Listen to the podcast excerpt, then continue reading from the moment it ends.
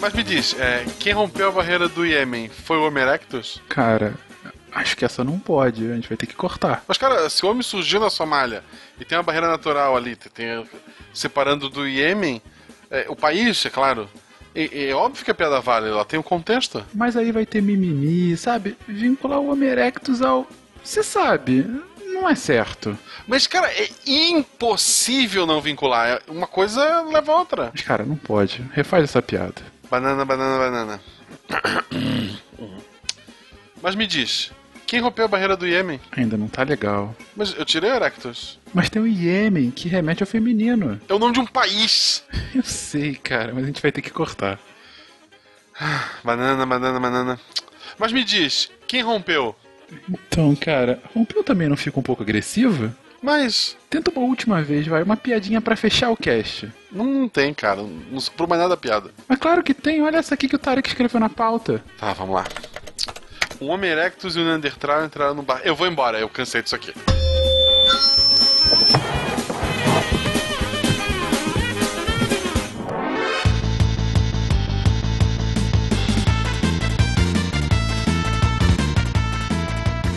Olá pessoas, aqui é Fernando Malta de São Paulo e eu ficarei extremamente decepcionado se o Praçódia não for invocado até o final desse episódio. eu escolho voltar. Oi pessoal, aqui é a Jujuba de São Paulo. A minha abertura é em homenagem ao Tarik. A plantinha foi no médico, mas só tinha médico de plantão. Nossa. Tá invocado. Pronto, tá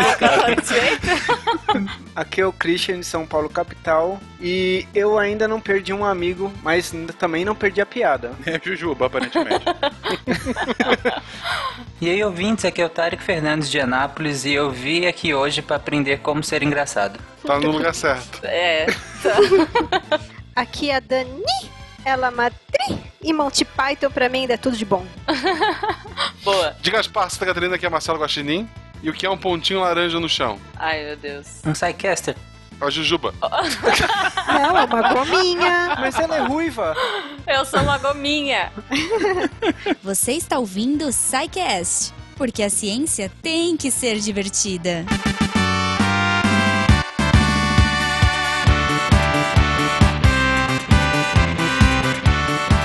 Sejam bem-vindos à sessão de recadinhos do SciCast, oferecidos novamente por ela, Seagate, criando espaço para a experiência humana. Eu sou o Fernando. E eu sou a Jujuba. Jujuba, minha querida Gominha. Os ouvintes não sabem, mas na verdade o seu nome real é Gominha. Gominha, ah, como que os nossos ouvintes podem entrar em contato conosco aqui no SciCast? Bom, eles podem mandar e-mail para contato@scicast.com.br. A gente lembra sempre que a melhor melhor forma de enviar a sua dúvida, a sua crítica, seu elogio, aquela receita, mentira, sem receitas nem nudes, é através do ah, formulário de contato do site. Você vai lá no site lindo do Deviante e procura no menu Contatos. E Juba, Isso. Ah. a gente volta a falar aqui dessa empresa fantástica que já gerou um cast muito interessante sobre criatividade, uhum. gerando conteúdo. Mas lembra todo mundo, quem são eles, Jujuba?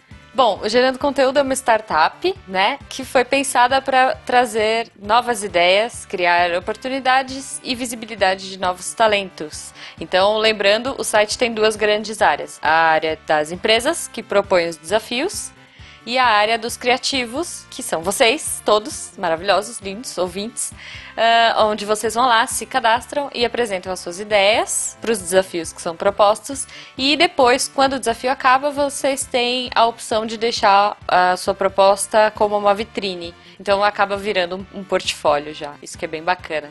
Então, Fencas, é, fala pra gente um pouquinho do nosso desafio do SciCast. Foi por isso que a gente trouxe a, a Gerando Conteúdo para falar hoje. Então, o SciCast acredita tanto nessa startup, Gominha, que uhum. a gente tá aqui promovendo um desafio nossos queridos ouvintes.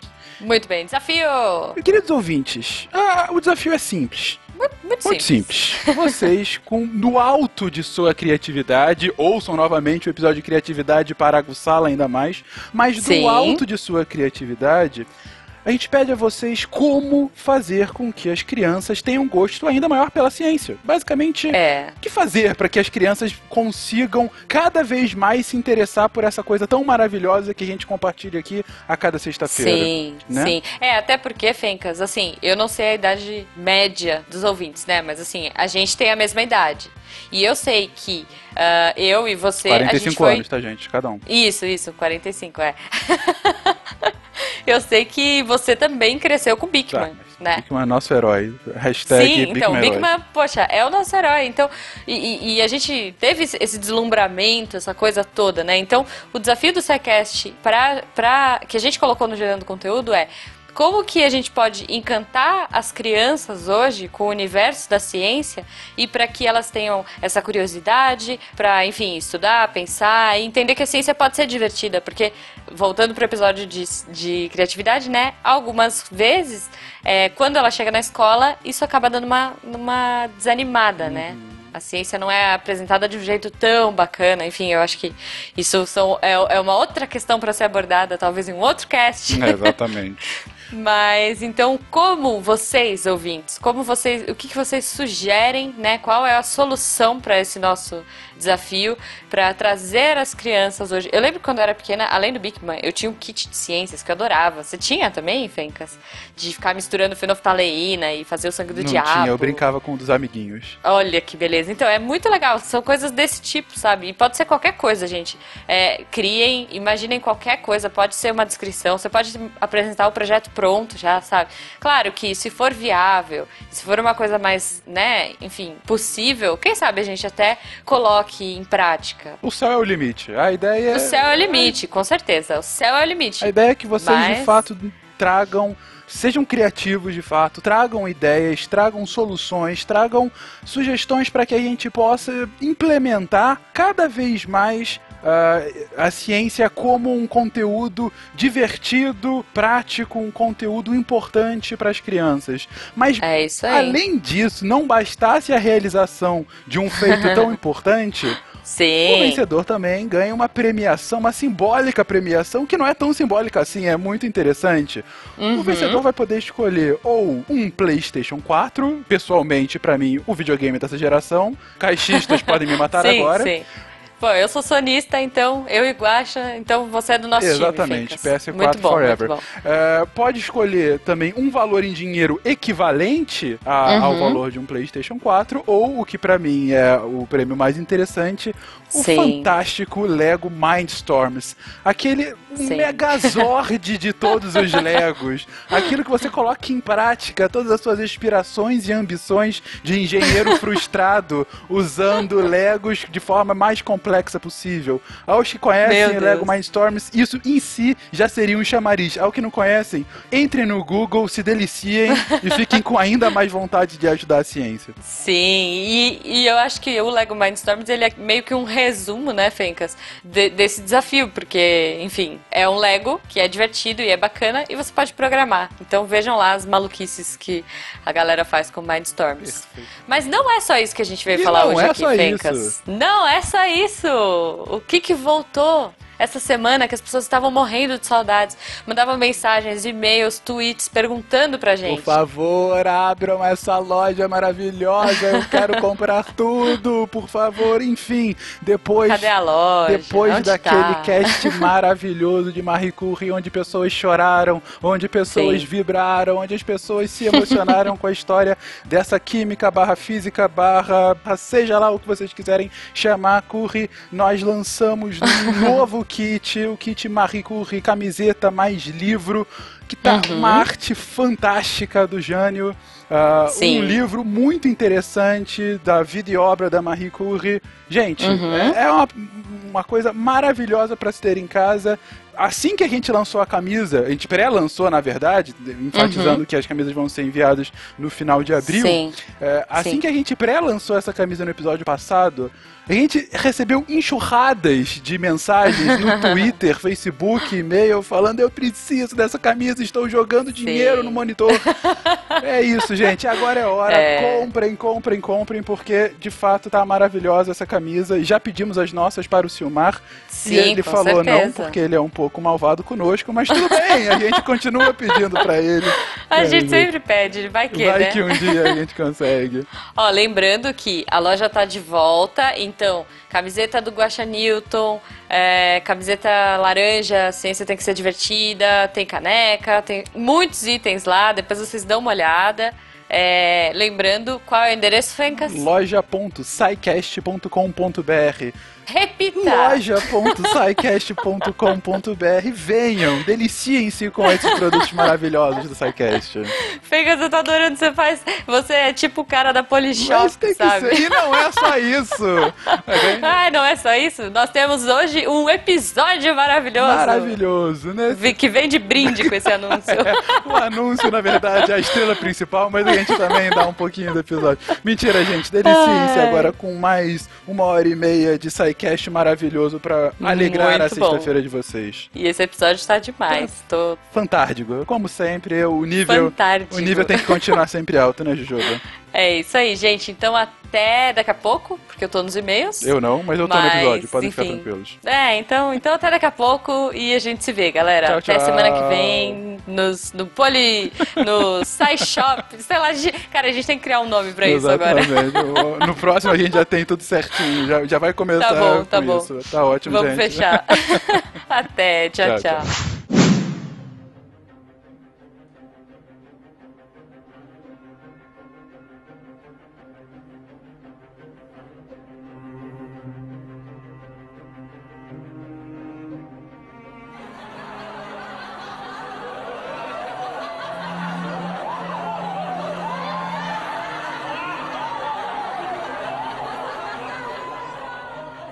História natural do riso e do humor?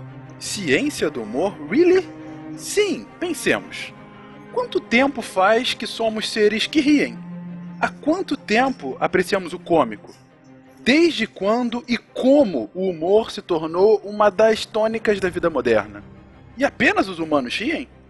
No passado, apenas filósofos responderiam essas perguntas, porém hoje, pesquisadores, cientistas, psicólogos e neurocientistas estudam esse comportamento. Eles realizam experimentos e trazem ciência para alegria, para risada esborrachada, das piadas de almofado de peido às risadas histéricas, passando pelo riso de outrem sobre um tal 7 a 1 num certo campeonato futebolístico. Há estudos que tentam entender o porquê do riso aleatório. O que é engraçadíssimo para mim pode não ser para você.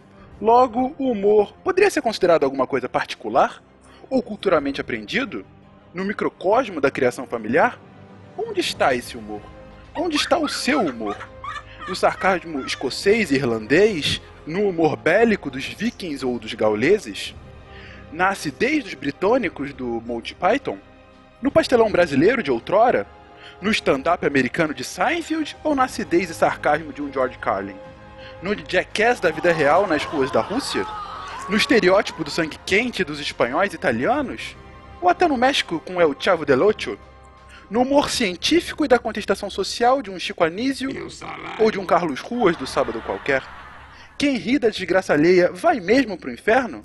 O espiologo, por exemplo? Qual o limite do humor? Opa, esse não é assunto. Ou é? Preconceito velado é humor? Vamos ver hoje.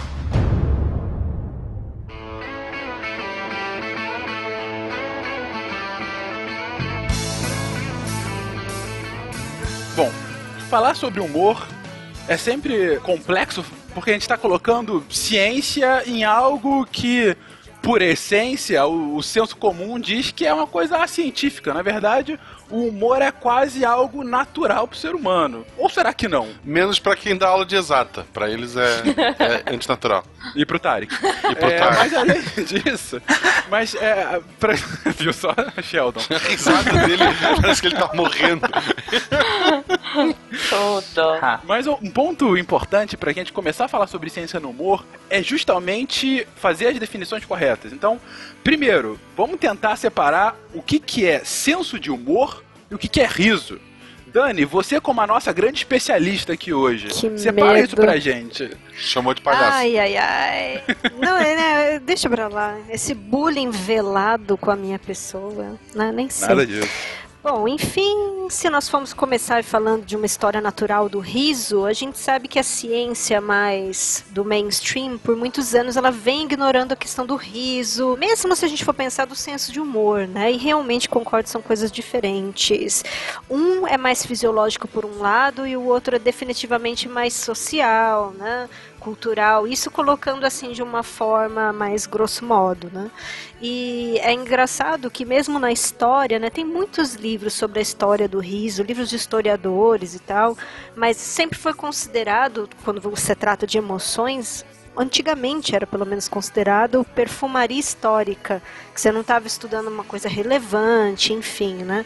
Mas aí cavando algumas das descobertas mais legais aí recentes da neurociência, a gente descobre que existe sim uma história natural do riso, que é ciência sim, que algumas coisas são até involuntárias, né? Existe riso de nervoso, não existe? Né? Então até que ponto que a gente não pode questionar que também é um estudo científico sim, né? Alguns estudos e experimentos, eles vêm sendo inclusive conduzidos, né, em universidades como Maryland, nos Estados Unidos, respectivamente por professores universitários, alguns pesquisadores, como o Jacques Smith, no Uma História Natural do Riso, que é super recomendado, assim, inclusive o documentário é bem curtinho, YouTube, rapidinho. Tem também uma questão de psicologia envolvida, né? Um pesquisador que ele já tem mais uma manha de falar em público, que é o Peter McGraw, o- um TED Talker, inclusive, né? Super engraçado, assim, tem piadinhas assim das mais bobinhas a coisas aquela do humor, né? Rebuscado, aquela coisa que eu tenho que pensar, botar o monóculo para conseguir dar risada, né? Mas ele avalia, né? A questão da, da investigação neurocientífica do riso. Né? Acredito que senso de humor seja, nesse sentido, uma questão mais cultural mesmo. Nem tudo que é engraçado para o americano é para o britânico e vice-versa. Falo dos dois, não estou citando aí o caso brasileiro, por conta de ter usado a palavra mainstream. Né? Nós temos, assim, majoritariamente as pessoas assistem, sei lá, Netflix, né, assistem série de televisão na TV a cabo, e a gente percebe que existe uma polarização desses dois tipos de humor. Até óbvio, muito mais o americano do que o britânico. Mas é muito diferente você assistir uma série como The Office, a versão britânica, que é extremamente sarcástica, ácida, e assistir o The Office com o Steve Carell, né, que é super engraçado, aliás, brilhante, mas são tipos de humores muito diferentes, né?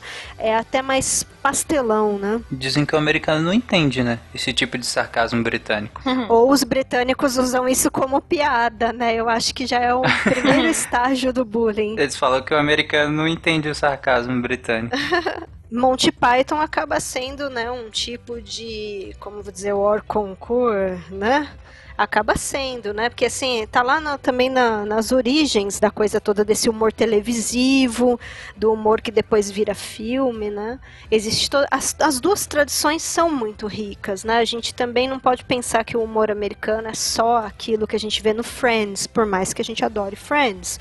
Tem muita coisa. O George Carlin, quanto de contestação e divulgação científica tinha no humor dele, por exemplo. Ele foi um dos primeiros humoristas a colocar as questões de questionamento do criacionismo, por exemplo, né? Da maneira dele, que é um um cara que tem uma descendência irlandesa de um catolicismo ferrenho, né? Mas ele foi um dos primeiros. Ele colocava as questões ali, depois ia debater em programas de TV. Era uma questão bem rica até. É difícil, às vezes, a gente entender certos conceitos e aí achar graça neles, porque às vezes o humor reflete muito o contexto social e histórico bem específico da localidade, né? Então, por exemplo, eu fico imaginando um americano vendo algumas piadas nossas, piadas com regionalidades, outras coisas. É muito específico, acho difícil eles entenderem a maioria. Ah, sim, principalmente se a gente for pensar em língua inglesa, né? A questão das expressões. São poucas as diferenças, mas elas existem. E principalmente se a gente for pensar em relação às gírias. Né? Tem muitas coisas que têm que ser literalmente adaptadas. Né? Não, simplesmente a piada não vai funcionar de uma cultura de língua inglesa para outra. Nem se adaptar eu acho que não funciona, porque ah, se você pega a expressão e desmembra ela em palavras correspondentes da outra língua, já não faz mais. É, já virou outro texto, né? Por exemplo, a Dani, que é especialista em idiomas. É, a seguinte historinha. Uma mulher estava em Minas Gerais e daí ela estava esperando o trem, estava muito apertada no banheiro, ficou na dúvida se ia ou não ia, acabou correndo até o banheiro. Quando ela estava lá, o trem foi embora. Saiu do banheiro chorando, chorando, chorando, chorando. O mineiro perguntou: Uai, moço, o que, que houve? É que eu tava no banheiro e o trem partiu. E o mineiro, uai, mas não era partido antes? Ai, meu Deus. Como é que que traduz? explica isso? Como é que tu Vamos traduz isso pro conversar inglês? mesmo sobre a escatologia do ser? Meu Deus do céu. Bom, Mas, Dani, é, traduzindo o que o, o Marcelo colocou tão didaticamente. Didaticamente, a minha avó, que é lá de Caconde, divisa com Minas Gerais, ela ia falar que era toda uma questão de castigo da porcelana, entendeu? Ela ia falar alguma coisa assim, desde um almirante Barroso ao castigo da porcelana. Oh, meu Meu Deus. Do céu! Eu acho que ela falaria pior do que o Marcelo, então. né?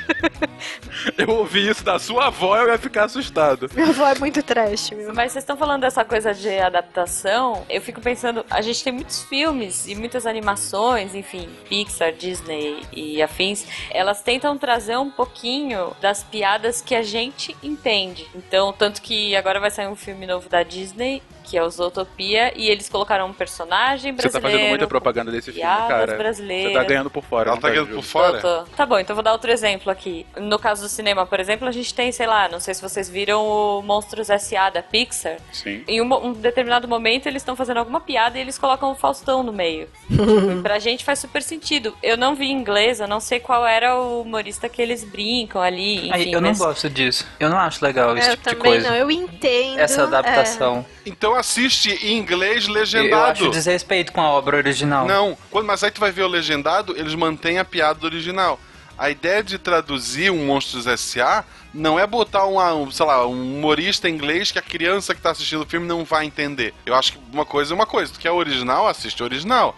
Agora, quando tu vai dublar, eu sou a favor de traduzir a piada. Tô contigo. É, não, É, sim, especialmente se for criança é, pra entenda, criança, né? né, gente? Sim. É, dublado em sessão infantil até vai, mas eu tô falando assim, legendado, eu não, não concordo. Não, não, qualquer um. Tu quer ver com qual a piada original, vê legendado. Mudar a legenda, o sentido de uma palavra é sacanagem. Já vi acontecer. É, mas aí, mas aí eu acho que cai naquela coisa que vocês estavam falando, né? Que você tem que ter um entendimento prévio É. da cultura do filme que você tá vendo pra poder entender se for legendado ou se for áudio original, sem legenda, o que seja. Se o filme é traduzido pra nossa língua, normalmente as piadas também são adaptadas pra nossa linguagem. Tem desenho que, a- que passa nesse canal mais infantil que a Malu assiste, que eles não se dão o trabalho de fazer a música traduzida rimar. Tipo, eles traduzem ao pé da letra a Literal. música, que é pra combinar com as imagens que estão aparecendo, e sabe?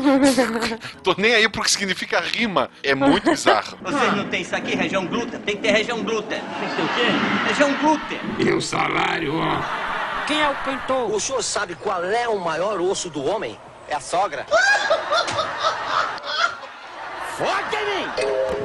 A gente vê que, então, o riso é algo inerente e fisiológico nosso, que todo mundo tem, mas o senso de humor é muito mais uma coisa baseada no social, ou seja, tem muito a ver com que como que eu enxergo a minha sociedade, como que o comunicador tá passando alguma mensagem e eu entendo as referências dele ou não. A Dani até fez essa diferenciação de um humor mais pastelão, mais universal, digamos assim, aquela coisa Tipo, três patetas. três vai. patetas, exatamente. O situacional também, eu acredito que ele é um pouco mais universal que os outros, né? É, E sim, existe a questão da fisiologia, né? A gente até pode voltar um pouquinho para comentar, mas eu acredito que ele é social e cultural, porque se você fala de expressões, a gente está falando de cultura, né? Então, acredito que não é só a coisa de se relacionar ou da sociedade em si, mas da cultura que você está circunscrito de uma certa forma. Eu tenho uma dúvida neurológica ou fisiológica, enfim. Eu queria saber se o Fisiológica? Riso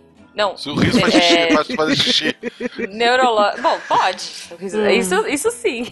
Não, eu queria saber assim, se o riso é contagioso como o bocejo, por exemplo. Às vezes você vê uma pessoa bocejando, você fica com vontade de bocejar. Isso também acontece no riso? Pelo que eu entendo de neurônios espelhos, claro que com a idade a gente, esses neurônios vão se especializando, a gente vai perdendo mais essa capacidade.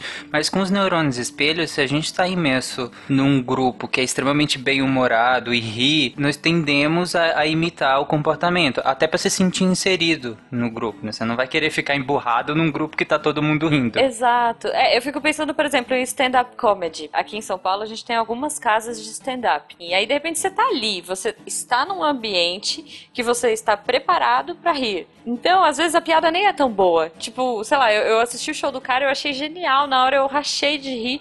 E aí, de repente, eu vou mostrar pra alguém no YouTube, não é tão engraçado. Será que é isso? É todo esse ambiente. Esse ponto social totalmente explica. É, inclusive é o que a gente conversou no final do episódio de criatividade. É a questão do você tá num grupo que tá todo mundo bebendo, você acaba se. É, né? Aham, é a mesma coisa. Tá todo mundo rindo, pode não ter sido tão engraçado pra você isoladamente, mas tá todo mundo rindo. Inclusive as pessoas que estão mais próximas a você, que são pessoas do seu convívio, eles estão rindo. Obviamente você vai rir também. Gera identificação social, além da identificação neurológica também, pelos neurônios espelhos, que, que as outras pessoas estão com feições de riso e estão rindo. E tem a questão do visual também, né? Se você tá vendo o outro rir, é um pouco parecido com aquela ciência da pareidolia, que a gente vê rosto em tudo e tal. Se você tá olhando para a pessoa rindo, é como se fosse um tipo de estímulo-resposta também. É- uma coisa assim que vai mais para a pegada do comportamentalismo, né? Inclusive, Dani, é, você falou interessante porque a sua expressão facial influencia no seu humor. Porque às vezes o jeito que você movimenta o rosto já tá, vamos dizer assim, gravado no seu cérebro que aquele padrão de movimentação do seu rosto é para quando você está feliz. Quando você simula isso, mesmo que não naturalmente, o seu cérebro também entende que você está feliz. Claro que não tanto quanto numa situação natural, mas também influencia no seu humor. Vamos então voltar um pouquinho mais. A gente separou riso de senso de humor. Mas uma pergunta ainda mais básica, então. Por que a gente ri? Claro, a gente vê alguma coisa engraçada, a gente ri. A gente tem cosquinha, a gente ri. Mas por que, fisiologicamente, o nosso cérebro, o nosso corpo reage rindo de uma situação engraçada, de uma situação boa, enfim. Por que que isso de fato acontece? Ok, vamos voltar para o cérebro ancestral então. Pensando no mundo da medicina, colocando assim, né? Não existe apenas um centro de estímulos-respostas no cérebro em relação ao riso, né? Existe uma variedade de zonas cerebrais. E é interessante a constituição dessas zonas cerebrais, por isso fazendo essa referência ao cérebro ancestral, ela tem muita relação, né? É quase como se o riso, o momento que ele acontece pela primeira vez, que a gente nunca vai conseguir mapear uma coisa dessa, é um tipo de evolução. Há indícios de envolvimento das zonas primitivas do cérebro e também das mais recentemente desenvolvidas em termos de fisiologia humana, em termos de evolução. O riso poderia ser considerado nesse sentido um reflexo, né? E voltando aí para o nosso assunto anterior. E por isso essa medição científica, ou quase que uma emulação, se torna difícil né, em laboratório. Apesar de pesquisas e experimentos demonstrarem que ao invés de ser somente um reflexo, como se fosse uma reação, o riso ele é causado ou gerado por uma complexa programação neuronal. E aí, por conta de chamar de complexa, né, não é uma coisa talvez inerente, né, ao ser humano. Pelo menos aqui de acordo com essas pesquisas em especial. Mas, Tarek, ok, a Dani comentou agora de ser um reflexo, mais do que um reflexo, né? Uma, uma programação que já vem no nosso cérebro como, assim, tá respondendo a um estímulo. Mas por quê? Assim, eh, o que que leva, de fato, ao corpo a ter esse estímulo? Tem algum motivo ah, químico, biológico, que leve a, a esse estímulo levar a risada, levar a esse riso? Bom, motivo em si, ou, ou seja, o gatilho que leva o riso, não necessariamente. A gente tem medições, no caso químicas, do resultado, né? Do que, que acontece na hora ou, ou depois do riso. Mas, por exemplo, só um tipo de riso, por exemplo, quando você está andando na rua e alguém cai, por exemplo, a sua natura, hum, reação natural, pelo menos o primeiro, é rir, pelo menos algumas Não deveria. eu conheço rir muito. Se alguém cai na rua, Algumas pessoas, um primo meu, Não, né? Assim, não. um primo. Eu vou pro inferno, eu, eu rio. Meu, meu marido mesmo, se eu cair na cozinha, a primeira reação dele é rir. Depois ele vai ver, ah, tá tudo bem. Não, não. Primeiro tu vê se a pessoa tá bem, depois tu ri de chorar. É, o pior que é, o que o Marcelo tá falando faz sentido, porque se você vê alguém caindo num prédio e se esbarcando no chão e sangue e órgãos pra todo Ai, lado. Você assim, ri, muito Tarek, é dificilmente você vai começar a rir. É, se você rir, procura Sim. ajuda. É verdade. Empatia zero, né? Né? Eu acho difícil você começar a rir da pessoa. Mas se ela tá andando, escorrega na água e cai de bunda no chão e levanta, a própria pessoa às vezes ri também, você vai rir também. Porque repara que quando a pessoa tá caindo, ela nunca cai num padrão só, ela nunca cai certinha. Na hora que ela vai cair, você vê que ela abre os braços e ela faz aquela dança do pavão inteira pra tentar se segurar pavão. em alguma coisa pra não cair. Essa o Tarek aprendeu na Bahia, no Claro. carnaval agora. É, foi no último carnaval, foi, exatamente. Foi a fantasia que ele foi, inclusive. Ele foi de Ney Mato Grosso, não sabia. A dança do pavão. Tem vários dias, né? Cada dia era um. É, né? É, enfim, isso é muito estranho pro cérebro. E isso eu estou falando assim, só uma das coisas que é. Não é essa não é todas as causas. Mas é muito estranho pro cérebro aquela coreografia inteira. e você identifica na outra pessoa esse padrão de comportamento estranho. O seu cérebro transmite isso pra você com estranheza e você ri. E esse é um riso quase instintivo. Você ri, nem sabe muito bem por que, que você tá rindo. Às vezes a pessoa até se machucou um pouquinho, você não percebe na hora, mas você começa a rir. E tem o riso que de fato é aquele riso que te envolve, né? Que é que a gente tava falando quando você vai no stand-up e aí você tá com pessoas, você tá relaxado, você tá lá pra isso, você foi pra lá pra rir. E aí aquele riso te envolve. E aí você começa a rir, você relaxa os músculos do rosto, você relaxa vários outros músculos, contrai outros, né? O diafragma e intercostais, que regulam a respiração, porque durante o riso você respira freneticamente, ou às vezes para um pouco. Então você tem uma movimentação muito grande do diafragma, dos intercostais. E uma das, da- das coisas que media a sensação do riso são, claro, os neurotransmissores, e aí a gente tem endorfina, principalmente, que é, que é do bem-estar, a serotonina também, que seriam neurotransmissores que mediam essa sensação de bem-estar, de prazer. Sabe? Então, quando você tá aquele riso que é bom, você vem lá de dentro e você ri junto com as pessoas que estão à sua volta. É basicamente isso.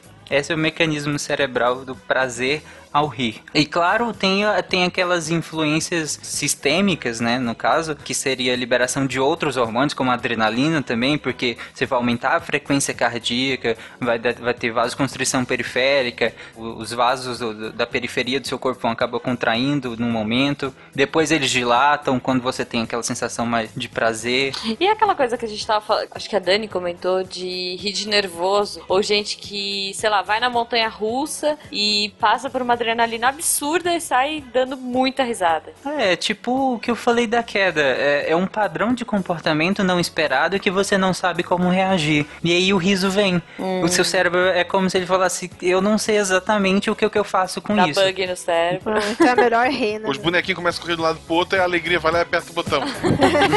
Sem querer, ela tropeça lá. É, né?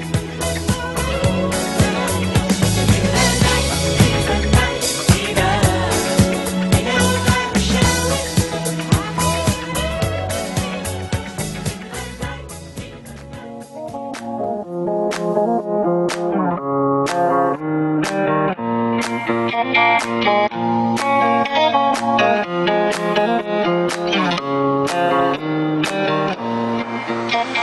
Olha, voltando aqui em duas coisas que o Malta perguntou, só pra gente fechar. Uma é na parte da Jujuba também. Jujuba, Ah, na questão aqui, eu encontrei uma coisinha legal aqui em relação a rir coletivamente, né? Quase como que a espécie humana, ela é única nisso. No riso ela não é.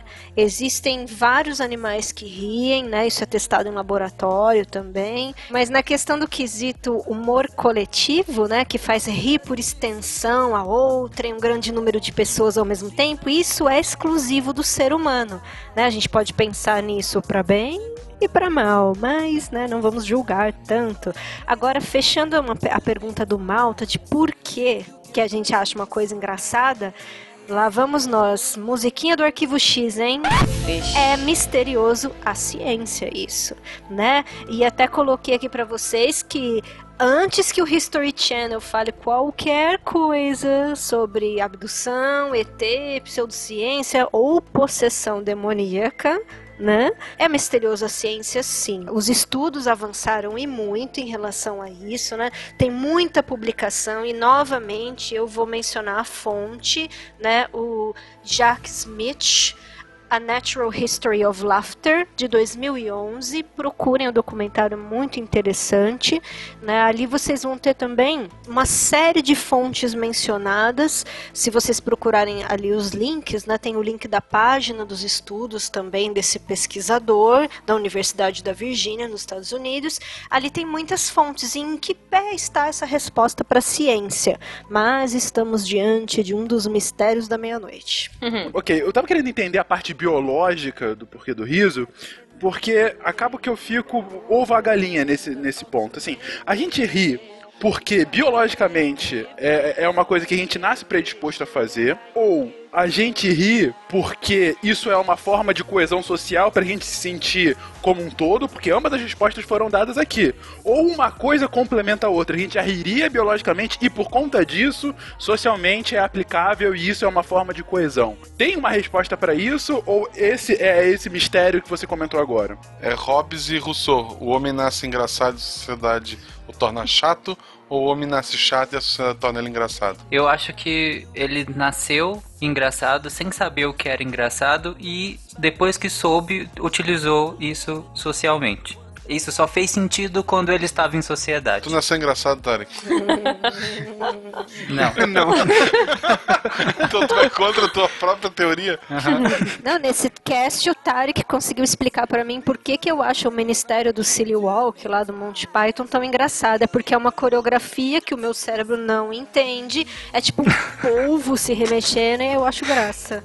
Ou seja, né, o meu cérebro é o do Homer Simpson.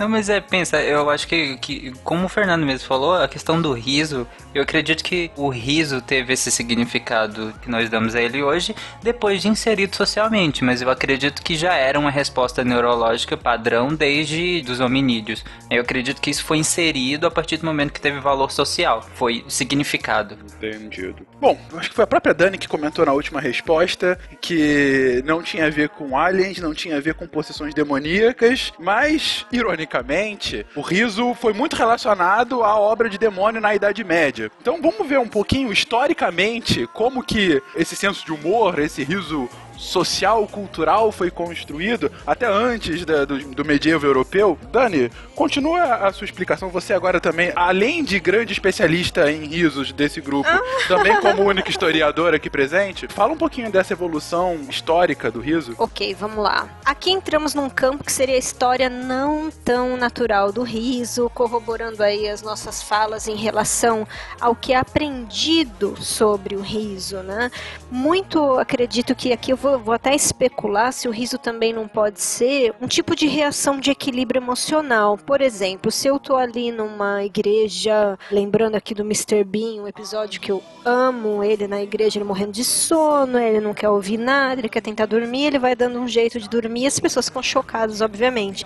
Mas na vida real, quando a gente vê alguma galhofa num momento que você não pode rir, não pode extravasar, é muito dificultoso para o ser humano conter esse riso sorriso, né? E diante de uma tragédia ou de um sofrimento, aquela expressão rir da desgraça eu não sei, eu especulo aqui se ela também não tem a ver com um tipo de reação, uma criação de equilíbrio emocional. Já que eu tenho que lidar com uma situação muito difícil psicologicamente para mim, o riso entraria como um equilíbrio, libera dopamina, de uma certa forma, para que eu consiga lidar com aquela situação. Deixa eu só fazer um parênteses. Segundo o senhor Juba aqui, é, rir da desgraça alheia, existe um termo em alemão que é o Schadenfreude, parece. Ah, Sei mas lá, você tem, gente, tem que pronunciar, não, meu, pronuncia tossindo.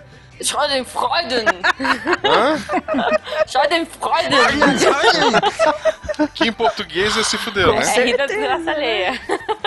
Mas desculpa, desculpa, parênteses feito. Imagina, foi muito legal. Eu achei bom. Eu moro numa, numa região que é colônia alemã. O meu GPS é uma loucura, porque ele vai vir à direita na rua na rua, vai reto que tem um retorno lá embaixo. Ele desiste do nome da rua. que não dá, é impossível. Pô, mas é uma coisa tão comum, né, que tem até um termo pra isso. Tipo, você tava falando de rir da desgraça alheia. Mas vamos lá, historicamente. ok, tudo a ver, gancho cultural, claro. Em um É contexto historiográfico cultural, ao observarem-se as religiões pagãs, alguns dos pais da igreja, eu, papas, perceberam nelas a dimensão ritual do riso. E assim não tardaram em estabelecer não apenas o contraste, mas essa questão assim de esforços, eles começaram a criar esforços para um tipo de dessacralização do riso, né? Tem tanta máscara grega, né, de teatro em relação que eram expressões de riso, o riso como resposta de uma apresentação teatral era linkado definitivamente a a ritualística pagã, né? E assim, dessa forma, o ato de rir passou a ser considerado um gesto puramente profano. Né? Essa palavra profano, ela me faz lembrar algumas coisas quando eu, eu vi pela primeira vez os documentos daquela peça Carmina Burana, né, o texto dela é uma coletânea, né, e essa coletânea ela é em latim vulgar, foi encontrada num castelo da Alemanha, né, esses manuscritos. Era uma galera que tinha sido excomungada, sabe, ex-padre, tinha de tudo, tinha assim várias nacionalidades. Então, ou seja, um alemão e um latim muito loucos, né, ali no documento. E só que a galera usando um tipo de sarcasmo, ironia, e a palavra, uma das palavras que mais aparece é a questão do profano, sabe? E muita descrição de riso, né? Quando a gente ouve às vezes cantado ali por uma soprano, você pensa, nossa, que coisa angelical, leia a letra. Não tem nada de angelical naquilo, né? Aliás, fica a dica. Enfim, obviamente era considerado riso carregado de conotações negativas, né? Existe muita fonte histórica sobre isso, tá? Houve um momento, né, na cristandade em que abraçou-se a questão da, da virtude de um tipo de, vamos dizer, uma moral, uma coisa de se conter, especialmente nas assembleias, e aí lê- lê-se assembleias como a religião cristã lê a palavra assembleia, então buscando esse objetivo de vida de uma extrema sobriedade, serenidade no meu mundo. É fiscalizar o dos é, outros, né? né? De verdade é, e aquela sensação que me dá toda vez que eu leio sobre isso, aquela sensação de tédio, né, infinita. Então, assim, o riso era associado a você não conseguiu se conter, então foi o diabo. O diabo cutucou sua bunda com o garfo e você começou a rir na igreja. Então, assim, culpa sua, que não teve sobriedade ou envergadura moral, né, pra se conter, por exemplo. Vixe, ferrou. Então eu e você na Idade Média Não, já é- é ruiva. Meu. Se desse uma risadinha. O Werther todo dia Ferrou. me lembra, né, de alguma coisa que ia me mandar pra fogueira, né? Mas você já começou da Idade Média, Dani, e relembrando ah, as construções históricas gregas que falam das comédias e da- das tragédias e das máscaras. Só que o riso é até anterior à própria Grécia. Na verdade, o riso tem registros históricos dos sumérios. Então, as piadas e o riso atrelado a ela pode ser bem mais antigo, né? Então, alguns registros têm falando que eles surgiram na, na Suméria, 1900, antes da Era Comum, e principalmente sobre a piada do peido. Como assim? Então a piada mais velha do mundo é uma piada de Ah, peido. Oh, senhor. Shrek total. Shrek total. E não é aquela que você fala, puxa meu dedo. Traz o isqueiro. É, o, o Sumério chegou pro outro e falou: Oi, puxa meu dedo. É. Não? Não foi assim? Não, o Sumério chegou por ele e falou: traz duas pedras aí, vamos fazer um negócio. Mas como é que era a piada? Conta aí a piada, agora eu quero saber. Então, é, ele fala que você só tem intimidade com a sua esposa durante o casamento quando a mulher peida na coxa do homem e vice-versa. Gente, que beleza. Isso é que é intimidade, hein? É isso que eu ia falar, não é uma piada isso, né? É um fato constatado. Claro, é. O casamento de vocês não é assim, gente? Vocês- Ai, ai. Pessoas casadas aí não é assim? Casamento só vale depois que o seu cônjuge perguntou pra você: tu peidou? Embaixo da coberta. Nossa, que mancada. Carro, viagem no carro, ar-condicionado ligado. Meu Deus do céu. Baseado em fatos reais. ok, então vocês estão dizendo que os sumérios estavam certos. Sim. Vocês não têm isso aqui, região glútea? Tem que ter região glútea. Tem que ter o quê? Região glútea. E o salário, ó. Quem é o pintor? O senhor sabe qual é o maior osso do homem? É a sogra. Forte em mim! Tem a história do, do pônei, né? Vocês lembram? Pônei? Pônei. Qual pônei? Pequeno pônei. Do pônei, vocês não lembram? Não. Ai, meu Deus. Ah, eu já sei, Guaxa. Pô, nem eu. Eu vi essa vindo lá de longe, lá da esquina. Ai, É, senhor. ok. É, bom, ficou aquele climão, né? Ficou um climão. Exatamente. Não rolou uma empatia, como a gente tava falando antes, né? É, exatamente, depois dessa não empatia, Jujuba, explica um pouquinho o que, que tem a ver com. Por que que quando o Guaxa solta essa piada maravilhosa do pônei, Fica o climão. não só a gente não ri, como fica um climão do tipo, se a gente tivesse aqui junto, estaria um olhando pro outro e Olhando alguém falaria, baixo, então. assim. É, pessoal, é que tá tudo scriptado. A piada tava aqui nas falas. Por isso que a gente não Só tava. na sua, Guaxa. na minha não tava, não. É, então, na verdade, é porque sorrir, né? Enfim, rir, sorrir, é como a gente falou e, e vem contando, né? É uma forma de se comunicar. Tem essa coisa da cultura, né? Que a gente fala e que enfim, vocês estavam falando de rir da desgraça alheia, às vezes você se imagina na mesma situação do- da pessoa e você acaba criando empatia. Às vezes é reversa, às vezes não, enfim. Às vezes o fato de você sorrir pra alguém, de repente você tá andando na rua, a pessoa tá com a cara. Não sei, aí vocês me corrijam, tá? Às vezes você tá andando na rua, você tá com a cara fechada, vem uma pessoa e sorri pra você, e você sorri de volta, e parece que você cria um, um, um bond ali, você cria alguma coisa e é uma aceitação social. Então, tipo, é, o ato de sorrir traz uma empatia social. Mesmo que você esteja em uma situação onde todo mundo tá Mais, mais uma rindo. vez aquela questão da coesão social a partir do riso, né? Exatamente, é, às vezes você tá numa situação e, sei lá, você tá fazendo a dança do, do pavão lá, como diz o Tarek, Gente, arte dos fãs. Eu só falo isso. Arte dos fãs. né? Photoshop, gente, pode ser Photoshop também. Não, mas às vezes, sei lá, até a pessoa que cai, ela sorri, porque ela tá num momento ali que ela pode estar com dor, ou pode estar com alguma coisa, mas ela sorri pelo ambiente, enfim, ela sorri porque gera essa empatia em todo mundo, né? Olha só, Tem essa, minha essa perna. coisa. É, não, aí, aí, é mais, aí é um pouco pior, né? Mas. Aí só a Poliana ri, né, também. Mas daí eu tenho duas perguntas é, pra todos. Primeiro é o seguinte: é, isso não explica o porquê das caras de bunda que a gente faz depois da piada é, de mau êxito que o Guaxa colocou. Porque aí é, é a ausência completa de empatia. Exato, eu acho que é a ausência da empatia É, nesse a caso. gente né? querer rir e não conseguir, por isso ficar se olhando? Dá aquela risada amarela, né? Aquela Ah, coisa tipo, ou uma risada educada, né? Tipo a Entendi. risada do Tarek, na maioria das vezes. Aquela piada de chefe que todo mundo odeia ele, mas tem que rir. Né? Então, eu acho que parte muito do contexto, né? E aí pode extrapolar pro contexto social. Certos contextos, você não pode brincar com certos assuntos, né? Então, você brincar com certos assuntos fica que, tipo, cara, não era pra você ter falado isso. E aí, desde de uma situação simples, como tá três amigos, e aí vocês falam alguma coisa que foi ruim entre si, ou ruim pra um deles, e aí o outro percebeu, até uma sociedade como um todo. Você chega em certos países e fala sobre certos acontecimentos que marcaram esse país ou, ou aquela comunidade, não é interessante que você faça piada sobre Claro. isso. A não ser que Claro. seja uma criança, né, fazendo a piada. E ainda assim, todo mundo vai ficar... É, oh, que bonitinho. Tem um exemplo de um ouvinte nosso que ele ficou ofendido porque eu fiz uma piada sobre japonês. Aí ficou bravo, ficou bravo, ficou bravo. Aí eu mandei um nude meu ele aceitou rir comigo, foi, foi bem legal. Ai, meu Deus. É porque você não era Ah, japonês. mas a, a- piada de japonês que ele, ele foi daquele cast. Eu fiz uma piada, Tarik. Vamos continuar? Foi, né? Senão eu vou mandar a foto pra ti também. O Tarek colocou um ponto Tarek? interessante. É o Cebolinha? É Tarek. o Talik? Eu falei Tarek, perdão. O Tarek colocou um ponto interessante.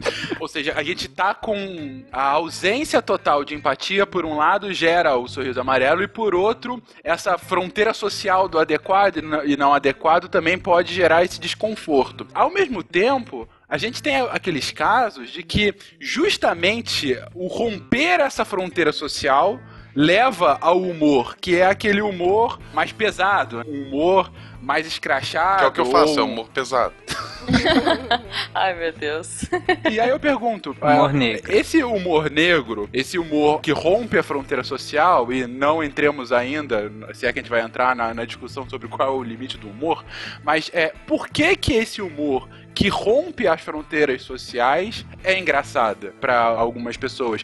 Obviamente, principalmente aquelas que não são atingidas como alvo das piadas, né? Mas aí você fala estilo Charlie Hebdo ou não? Estilo Charlie Hebdo, estilo muito stand-up brasileiro e americano também, estilo Os caras que falam das instituições mesmo. é, do- das instituições, piadas com minorias. Os contratos sociais, talvez, também, né? Isso, exatamente. Tem aquela máxima que o Seinfeld explora bem em um dos episódios, em que você só pode falar mal de uma minoria se você faz parte dela. Exato. E aí ele fica lamentando, ele fala que ele pode fazer piadas com judeus, porque ele é judeu, mas ele queria muito ser negro, sabe, ser careca. E aí tem, inclusive, um humorista que, que é judeu, negro, é, é homossexual, careca, e aí ele pode fazer qualquer piada. E aí eu faço essa pergunta pra vocês. Isso tem a ver porque ele pertence a esse grupo, então o próprio grupo não vai se sentir desprivilegiado, ou seja, não é uma maioria opressora.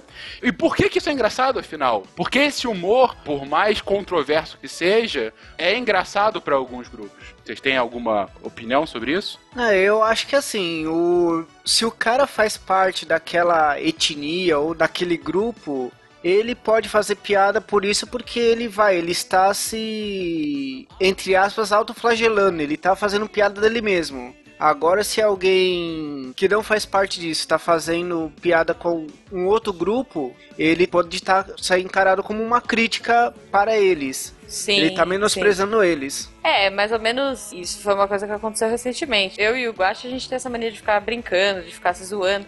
E eu até conversei com ele, eu fiz alguma piada do Guacha em, em relação a peso, e depois eu peguei e falei, poxa, Guacha, é, isso te ofende de alguma forma, você fica chateado, porque uma coisa é ele brincar com isso. Aí eu né? chorei, coisa- foi bem triste. Não, mentira. Isso, ele ficou numa posição fetal.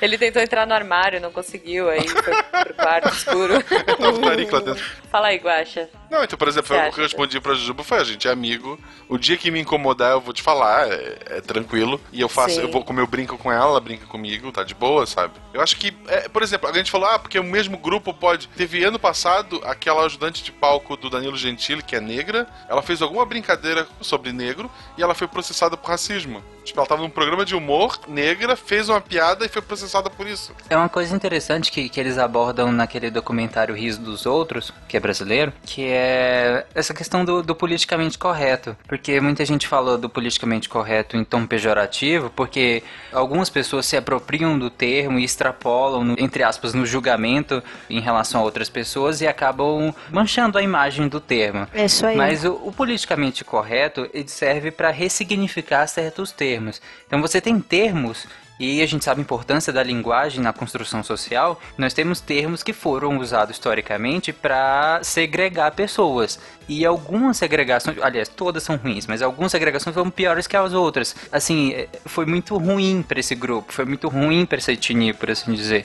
Então, certos termos hoje em dia não é legal que se use porque remete a esse passado e que não é tão distante em muitos países. Então, por isso que o politicamente correto ele só busca ressignificar algumas palavras. Fala, olha, essa palavra ela foi usada nesse contexto para isso, para isso, para isso.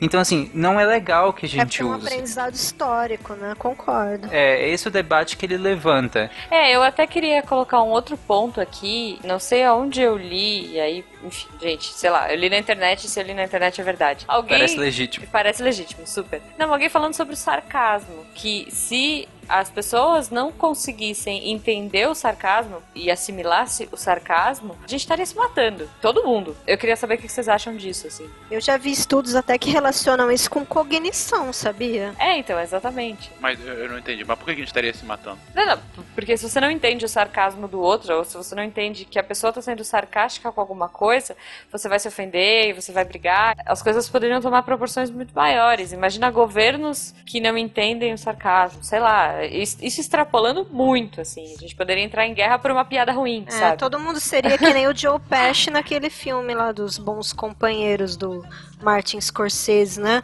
Que o cara fala que ele é engraçado como um elogio e ele acha que tá sendo chamado de palhaço. Ou no 13 terceiro Guerreiro, que tem um, O cara faz de propósito, né? Mas ele desafia um viking lá e o viking fala para ele: Eu não ouvi o que você falou. Ele olha e fala: Você tá me chamando de surdo? E, tipo, tudo é Uhum. motivo para brigar. Realmente, se não tem o crivo, o que acontece é que tem ligação com cognição também. O entendimento de ironia e sarcasmo. Gente, imagina se o resto do mundo não entendesse sarcasmo com o nosso Rue BR, cara. A gente tava ferrado. Não, é, sem dúvida, mas ao mesmo tempo, eu só fiquei em dúvida do porquê, porque se a gente vive numa um mundo hipotético em que ninguém entende o sarcasmo, dificilmente alguém faria o sarcasmo. E aí, qual é, é, mas o considerando problema? que alguém faça o sarcasmo. Ah, que alguém enfim, seja sa- aí sim. se, se a Se maioria da não humanidade perde, aí É. a gente teria um grande problema, sem São dúvida grandes problemas, até por conta da cognição, como a Dani falou, né? Sem dúvida alguma. Vocês não tem isso aqui, região glútea? Tem que ter região glútea. Tem que ter o quê? Região glútea. E o salário, ó. Quem é o cantor? O senhor sabe qual é o maior osso do homem? É a sogra. Mim! E sarcasmo tem muito a ver, mais uma vez, com a, como você se vê na sociedade. Como você entende essa sociedade, se faz sentido ou não pra você. Ou seja, isso está intimamente ligado aonde você está, a cultura daquele local, os costumes, enfim, o que é de fato engraçado para um povo, provavelmente pode não ser para outro e vice-versa. Então, eu pergunto, qual é a, a as barreiras geográficas? São só linguísticas? É, também entra muito da cultura? Ou é possível fazer uma tradução de piada sem perder nada do teor de humor dela? Depende muito do tipo de humor. Se for um humor mais pastelão, você consegue. Ele não teria tantas barreiras. Agora, um humor linguístico é bem difícil você traduzir esse humor. Eu lembro até hoje de uma piada que eu vi naquele filme é, A Pantera Cor-de-Rosa, que o Steve Martin tá lá, chega lá e fala: Can I see your balls? Aí ele, olha o quê? Balls! Apontando para as tigelas. E o cara começa, tá bom, levanta e abaixa a calça, tipo, vai mostrar As bolas. as bolas. Não tem como você traduzir isso. É, por isso que eu falei no começo. Num caso como esse, seria adaptar. É muito comum um mangá, os japoneses têm um humor extremamente diferente.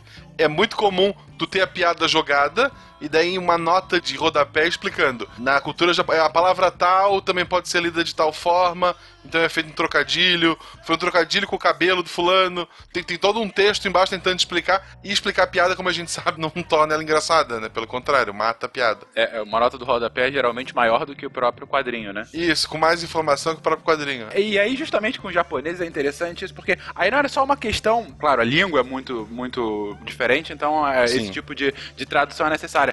Mas, é, é, como você disse, Guaxa, o próprio humor deles é muito diferente do nosso. O humor que deles parece ser engraçado pra gente é engraçado pelo bizarro. Por que, que é- tem essa diferença tão grande? Essa é é uma dúvida muito grande minha. Eu não tô perguntando pra vocês o, o porquê que os japoneses acham aquilo engraçado ou não, mas por que essa diferença de humor é tão grande? É por conta desse isolamento? Pô, vai assistir. n- Não precisa, a gente não precisa falar dos japoneses também. Vai assistir uma comédia francesa e ver se você ri. Eu ri. O que explica um pouco sobre você. Eu tô surpreso. Ah, meu Deus. Surpreso. Comédia iraniana, Ele gosta. riu, diferentão, cara. É, Quer assistir é. filme de arte? Uh, Inclusive, ele vem em francês sem legenda. francês arcaico sem legenda. É, eu assisti, tem um filme francês que eu vi há pouco tempo, que inclusive eu estou estudando francês, então eu vi também para Oui. treinar. Se eu não me engano é o que que eu fiz a Deus.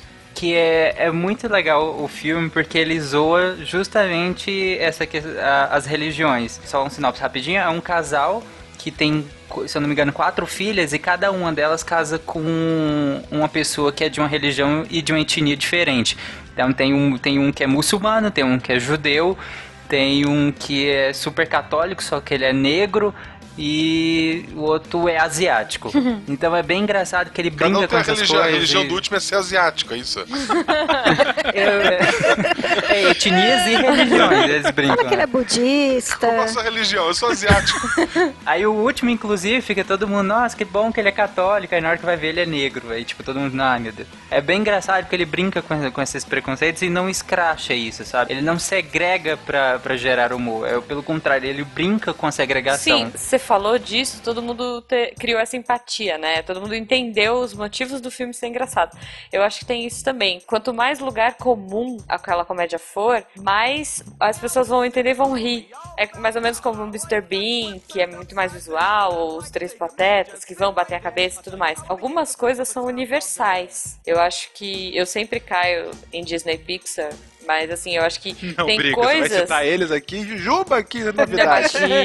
Não, não, é, mas assim, eu acho que até por tratar de criança também, porque criança é muito mais visual, tem coisas que, que a criança vai dar risada e o adulto vai rir por outro motivo. Eu acho que a gente já discutiu isso em casts anteriores, falando de animação e tudo mais, mas é o que o Guaxa falou. Às vezes a filha dele vai rir de uma piada que é visual e o adulto vai rir de uma piada que é conceitual. E eu acho que quanto mais lugar comum a gente for na piada, mais faz sentido pro mundo inteiro, pra todo mundo. Tem muita coisa que, se você não tiver no país ou se você não entender aquela cultura, pra você não faz sentido nenhum. Que é como o Guaxa falou do caso do mangá. O que poderia explicar essa diferença tão grande do humor japonês ao nosso por conta dessa diferença cultural inerente. Exatamente. Vocês não tem isso aqui, região glútea? Tem que ter região glútea. Tem que ter o quê? Região glútea. E o salário, ó. Quem é o cantor? O senhor sabe qual é o maior osso do homem? É a sogra. Foca em mim!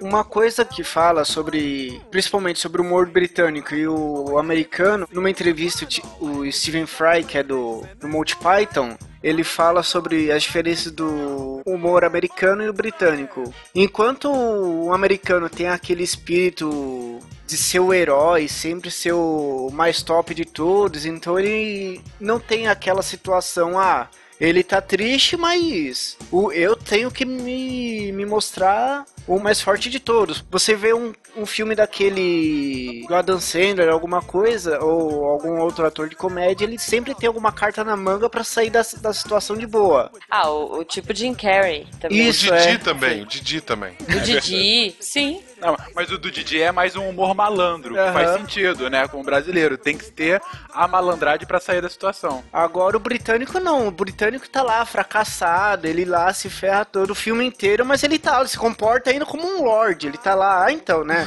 Eu tô aqui, acabei de pisar no cocô, mas eu tô de boa, não aconteceu nada. E aí eu volto ao, ao ponto que a Jujuba colocou antes, dessa diferença cultural tão grande e ao mesmo tempo, por conta eh, da globalização, cada vez mais a gente entendendo o humor do outro. E Isso explica então, Jujuba e demais, isso explica o porquê, por exemplo, a gente tem visto, aí não é tão mais recente, mas a gente tem visto no Brasil cada vez mais a questão do stand-up, que era algo muito alheio à nossa cultura, mas que, vou colocar aqui, 10 anos pra cá, tem substituído shows de comédia que eram daqueles personagens de um Nelson da Capitinga Sim. e afins. Ou até, como é que é o nome do. Aquele cara que contava piada? Ari, Ari Toledo. Ari, Ari Toledo. Toledo. É, que ficava. Era um show que o cara ficava o show inteiro contando piada. Gente, deixa eu contar um negocinho. Acho que vai ter que ficar de fora, mas enfim. A minha ex-sogra do meu primeiro casamento, ela criou o personagem do Nelson da Capitinga com ele, sabia? Eu conheci Ah, ele, ele é lá de Juiz de Fora, né? Quando eu ia pra lá, eu fui no sítio do cara, ele é mó gente fina, esse cara aí. Mas ele atrás das câmeras também fala, que nem o Nelson da Capitinga. Mais ou menos, ele tem um sotaque incrível, mas não é tão agudo, aquela coisa de ficar mostrando o dente, não, não é zoado nesse nível. Não. Não, é, mas é o Brasil tem essa característica, os Estados Unidos também, que é a da caricatura, né? Tu pega um estereótipo, tipo nesta Capitinga. ah, a escolinha do, do professor Raimundo era uma, vários estereótipos, né? Era o seu peru, que era mais afetado, era o Nessa Capitinga, era o outro da maromba lá do é, cheio de energia. Isso! E- Isso! É, tudo era um, um exagero, é um, é um tipo de humor que é feito no, no Brasil. Tipo o Didi Mocó, né, meu? Ele é um palhaço triste. Ah, é, não, mas, por É. exemplo, gosto muito de Monty Python, gosto de Mr. Bean, tudo que vocês citaram. Mas o Didi de Maria Bethânia, é- eu, eu posso ver um milhão de era legal, vezes, né? cara. É, muito Sim. engraçado. Um milhão É de vezes. bom. Eu vou rir de chorar daquilo, Era cara. muito engraçado. Sim. Nossa, Trapalhões já foi ótimo, né, gente? Então, era ótimo, mas a gente volta. Era ótimo porque naquele momento a questão do, do da fronteira social era outra. Porque hoje Trapalhões não passava do segundo minuto. Com certeza. Não. O Twitter ia ser engraçadíssimo com Trapalhões no ar hoje. Ia, com certeza. Tem essa coisa também da. A gente tava falando dessa evolução, né? E tudo mais.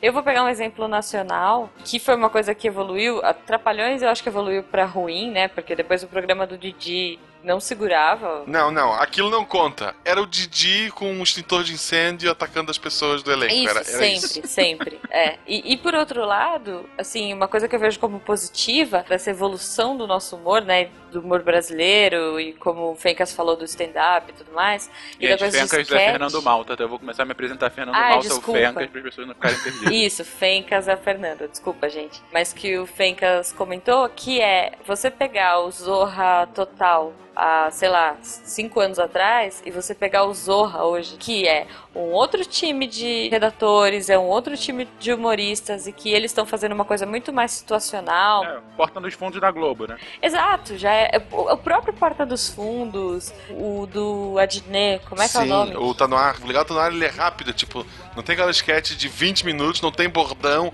sabe? É uma atrás da outra e piada com tudo.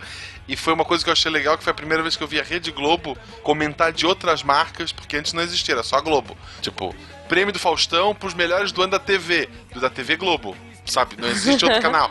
É, mas é tipo o Oscar, né? Que o, o filme estrangeiro é o filme que não é americano. Mas Sim, mas bem. pelo menos tem. Eles podiam colocar lá a categoria. é, melhor ator que não é da Globo. É. Essa. Emissoras inferiores. Melhor ator que a Globo chutou e a Record catou. Aí vai lá e faz um.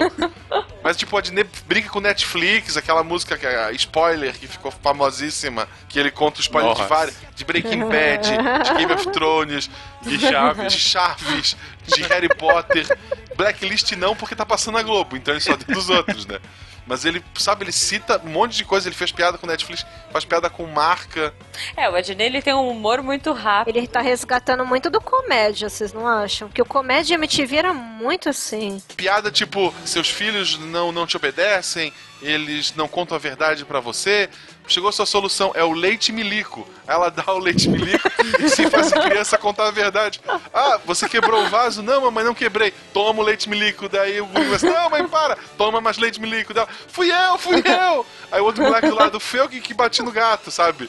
É, é, é umas piadas muito, muito sem noção que tu não esperava isso da Rede Globo. E assim, a latinha do leite milico, ela é imitando do leite ninho, né? Tu sabe qual é a marca que eles estão brincando ali? É um patrocínio que eles têm a menos. Sim, e aí eu acho que já, a gente já entra naquela coisa do sarcasmo e de entender a piada, porque ela deixa de ser visual. A gente teve uma evolução aí de piadas óbvias, piadas que tinham um final que tinha que ser engraçado, tinha aquele momento para as pessoas rirem. Tinha o gag final, né? Aquela piadinha que é agora que você A ri. frase, né? É. O... A punchline, né? Isso, que você faz até aquela pausa, né? Enfim. E você evolui para uma coisa que é muito mais pensada, que vai pro lado da ironia. O Adnet, fazendo um parênteses aqui, eu gravei com ele já, eu conheço. Ele é muito inteligente. Ele é exatamente aquilo, sabe? Sim. Ele é um ótimo roteirista, ele pensa muito rápido, as piadas dele são muito instantâneas. Cara, muita coisa de programa da pessoa mandar um e-mail ou a pessoa ligar na hora e falar, "Ah, eu queria que tu fizesse um rap sobre, sei lá, Ursinho Puff, em homenagem a Juba. ele começava, sabe, ele puxava as rimas do nada e brincava e puxava alguém ali que tava com ele já. É o 15 minutos da MTV. É, cara, ele fazia. é, Eu sou muito fã do cara, se a gente ficar aqui, a gente faz o programa inteiro. Eu, eu adorava o cara do Depre Show. Eu vejo, às vezes, com meu marido, a gente assiste, tipo, uma coletânea do YouTube, né? Dos melhores momentos do Depre Show, que eram Me incomoda curtas. tu falar YouTube. Fala, fala YouTube pra mim. Tá bom, então eu YouTube. assisto alguns vídeos no Você Tubo e lá A gente já viu que traduzir a piada não dá certo. Não dá. Não dá, não dá. Tradu- tradução literal não rola. Eu concordo com o Guaxa na questão da sketch curta. Às vezes eu me incomodo com Porta dos Fundos por isso, que delonga a piada. Né? Se é a coisa do papo papum, sabe? A gente ri. O que eu detesto é isso, é a delonga. Eu acho que é o que acontece com Parafernália, comparado com Porta dos Fundos. O, o Porta dos Fundos, ele é rápido, eu acho ele rápido algumas vezes, ele, ele em alguns vídeos, eles são bem rápidos com a piada e pega o time certinho e zoa, e é aquela situação, às vezes, tipo, muito nonsense e tal o Parafernália, ele começou bem, depois ele vem, assim, aí vai, ele demora demais com a piada, ele fica explorando a piada e você perde a graça. Eu acho que, puxando o, o Porta dos Fundos, ele é um bom exemplo de empatia. Só que ele faz uma empatia reversa, e é muito bizarro isso. Por exemplo, tem um episódio lá do pedreiro. O pedreiro vai e chaveca a menina que tá passando na rua. E aí a menina reage e, e, e começa a, a, dar em cima do pedreiro, do, do pedreiro. E o pedreiro fala: Não, moça, por favor, eu sou casado, eu sou pago para isso, eu tenho que fazer isso, tá no meu protocolo, tá no contrato, pelo amor de Deus, não sei o que.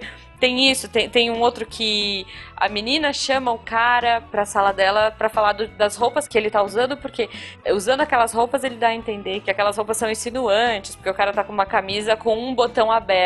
E as pessoas vão entender que ele tá querendo subir de cargo usando o corpo dele e, e tudo mais. Então, assim, eu acho que tirar o, o contexto, inverter as coisas faz com que você crie uma empatia e é muito bacana. Algumas coisas eu acho positivas no Porta dos Fundos, é, é, porque é uma situação tão irreal, tão fora do nosso contexto, e aí junta com as expressões corporais, com a fala, com o time, e a situação que não é Exato. é comum, e a gente. Nossa, que legal. É, mas é uma coisa reversa que te faz pensar. Assim, é uma crítica e que te faz pensar. É engraçado, enfim, o texto é bom, é engraçado, e te faz pensar. Se fosse uma situação inversa, se fosse um cara dando uma bronca na menina porque a menina tá de decote, não é tão engraçado. Não, não é engraçado, Dani. Então, exato, não é nem um pouco engraçado engraçado mas é até científico isso, a gente ri mesmo das coisas que acontecem diferentes do que a gente espera, entendeu? Tem até nome para isso, é incongruência, uma das três teorias do riso. A gente ri toda vez que você tá esperando um resultado e ele vem diferente, você vai rir, né? Normalmente, lógico, né? Chegando à conclusão aqui, depois de tudo que a gente conversou, de que contexto ainda é tudo, né? Não, sem dúvida. A porta dos fundos, ainda nesse sentido que a Jujuba tá colocando, não só tem isso da incongruência que a Dani comentou, mas também que uma boa parte dos vídeos eles acabam. É, tem a risada, tem a parte engraçada, mas tem a parte também da própria crítica social muito explícita uh, que torna aquilo ainda mais engraçado, porque é, é uma crítica bem feita. Eu não sei quanto a vocês, mas é até a, a satisfação de ver. E ainda quanto a, a eles, eles fizeram parte de um movimento que acabou sendo bem pequeno no Brasil, infelizmente, mas que era de divulgação dos Objetivos de Desenvolvimento Sustentável. Eles fizeram dois vídeos sobre os ODS no final do ano passado, um sobre preconceito e outro sobre o empoderamento feminino, né? O do empoderamento era no, no tribunal e o que eu achei fantástico foi justamente sobre preconceito racial, que era de uma família num colégio pedindo para que um aluno. Isso, manter o aluno negro, porque aquele era o aluno negro amigo da filha deles. Eles precisavam daquilo para ser aceitos, eles precisavam daquele aluno negro, que era muito difícil, eles não, não conseguiam achar outro. Precisava ter aquele um aluno negro no meio da escola. É, a gente teve que rodar por seis escolas até encontrar essa escola, porque ela tinha um aluno negro, para poder contar pros meus amigos: não, eu sou pra frente, minha filha até estuda numa escola Isso. que tem um negro. Eu dou dinheiro pro pai dele, eu sei que ele deve ter a família desestruturada. Não, ele tem uma família boa, eles vão pra um outro colégio não, não, vamos. Sabe? É, é, muito louco. Tá vendo? Aí é quando as pessoas falam que, por exemplo, quando você explora a minoria, você tem maneiras. É uma exploração de um preconceito? É. É uma exploração de uma minoria, de certo modo, mas subvertendo isso. É, no final abre a discussão, tem a mensagem sobre preconceito racial, etc. Porque hoje é muito ah, é, é, isso, que muita gente fala, ah, não, eu não tenho preconceito. Minha filha até estuda num colégio que tem um negro, de 5 mil alunos, tem um, sabe? É, pô, é, como é que é o nome dele? Ah, sei lá, é aquele do cabeludinho. É aquele do cabelo ruim, né? Igual a imagem que eu vi no Facebook esses dias. É, o cabelo já te bateu, ele já te xingou, então por que, que ele é ruim? Ele não é ruim com você. Tem um documentário do. Ai, gente, como é que é o nome do ator que faz a zebra do Madagascar? Alguém ouviu o grilo junto comigo? Não, meu Deus, olha só a pergunta, sei lá.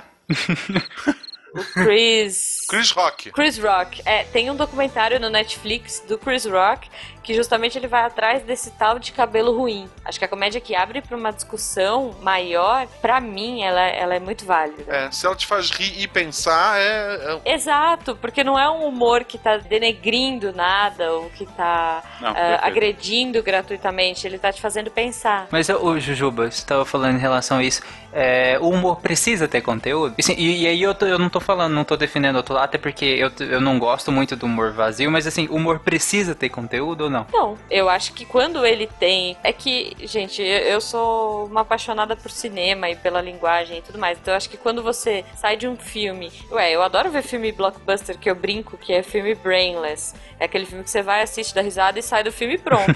mas eu também adoro ir pra um filme que me faz sair refletindo sobre aquilo, sabe? E que me faz pensar sobre algum assunto ou sobre algum ponto de vista ou o que quer que seja. Porque tem uma, a comédia que tá em, na moda agora. Na moda não, mas uma comédia muito falada ultimamente é o Master of None do Netflix, né? Ah, esse eu não vi. Que é, é, super simples, ela é bem singela. Exatamente. São situações tão bestinhas se a gente for parar a pensar, mas gera o riso. Mas não é um riso histérico, né? Aquele não, riso, não é. aquele de canto de boca, mas que ao mesmo tempo você entende, é.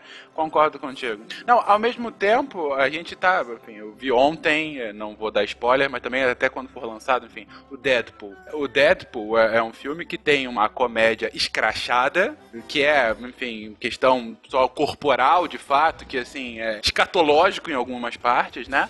E tem também o humor de camadas, que é de referência, que é uma outra coisa que hoje é cada vez mais comum. A referência é algo que atrai, né? Ah, eu peguei isso, você pegou? Eu entendi, eu tô nesse contexto, tô nesse meio porque é um negócio de nicho. Ele faz várias referências metalinguísticas com cinema, com quadrinhos, com o próprio Ryan Reynolds. Então, assim, é, são várias camadas do humor. Então você via, até pela reação do cinema, era estreia, você via que tinha aquela, aquela hora que todo mundo ria e tinha aquela hora que três pessoas riam. Provavelmente leitores do quadrinho, provavelmente aqueles que entendem o porquê daquela risada ou porque só tem problemas mesmo. Trazendo para uma coisa mais crachada, eu não sei vocês, mas aquele, eu não sei nem se eu chamo de remake ou de reboot do Férias Frustradas do Chevy Chase. Chama de remake ou reboot.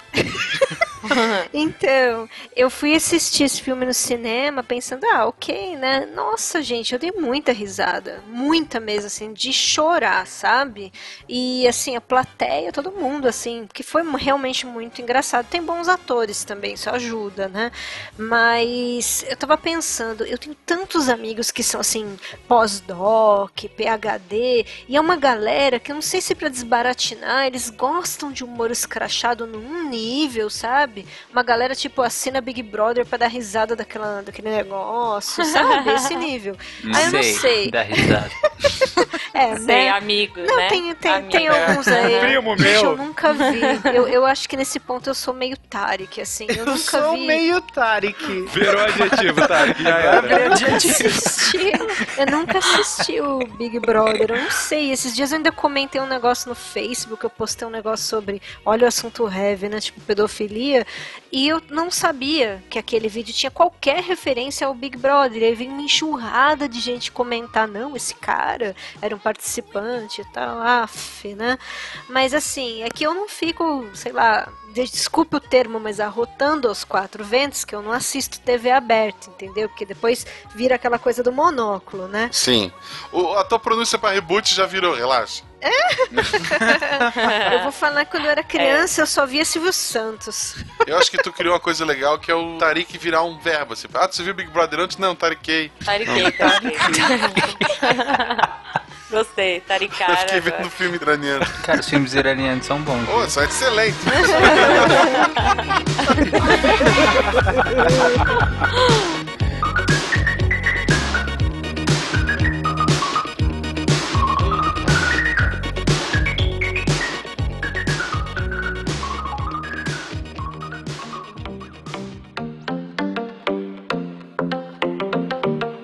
Finalizando aqui, a gente parte para o melhor e o pior, né, do humor. Por um lado, a gente tem uh, o riso, o humor como remédio, como é, usado com aqueles exemplos fantásticos do, do Pat Adams, do Toad da Alegria. E do outro a gente tem o Adam Sandler, né? O Adam Sandler, como assim? Ué, Dula, tem o lado bom e o lado ruim, né, Guaxa? Sacaneou, Ah, né? para. O Adam Sandler né? tem, tem, sei lá, alguns filmes bons. Há 10 anos atrás. E, ah, isso, isso. Todos são mais- muito antigos, mas eram É, bons. exatamente. Mas, Tarek, eu acho que essa questão de riso como terapia. Sim. Sim, isso é muito importante, porque principalmente para pacientes com doenças crônicas e que ficam muito tempo em hospitais que Aliás, a- a- ter hospitais não é uma coisa relativamente an- muito antiga, é uma coisa relativamente nova. Esse ter esse ambiente em que você fica, entre aspas, enclausurado, em que você vai para lá para ser curado, né? Para tratar uma doença e depois sair, seja pela porta da frente ou de trás. Mas que você vai para lá para isso. Não, não é uma coisa muito antiga. Mas é um lugar que não é muito feliz, por assim dizer. É um lugar com cores apáticas, geralmente branco ou bege no máximo. Então não é um lugar que remete, não é um lugar que te estimula visualmente, porque são lugares padronizados. E não é um lugar de felicidade propriamente dita. Pessoas só vão quando acontecem coisas ruins, que são doenças. Então todo esse, todo esse clima, por assim dizer, não, não te deixa feliz.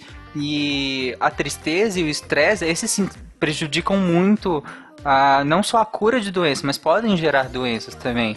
O estresse, por exemplo, da vida urbana gera muitas doenças. Você tem, por exemplo, em momentos de estresse, você libera cortisol, que deprime o seu sistema imunológico. Então você fica mais suscetível a, a algumas infecções.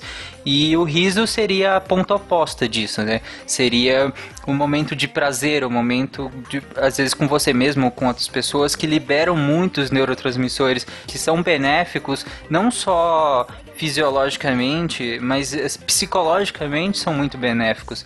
Psicologicamente é muito benéfico você compartilhar esse momento com outras pessoas e rir, e rir com, com, com as outras pessoas. Além da estimulação fisiológica, tô falando já num campo psicológico.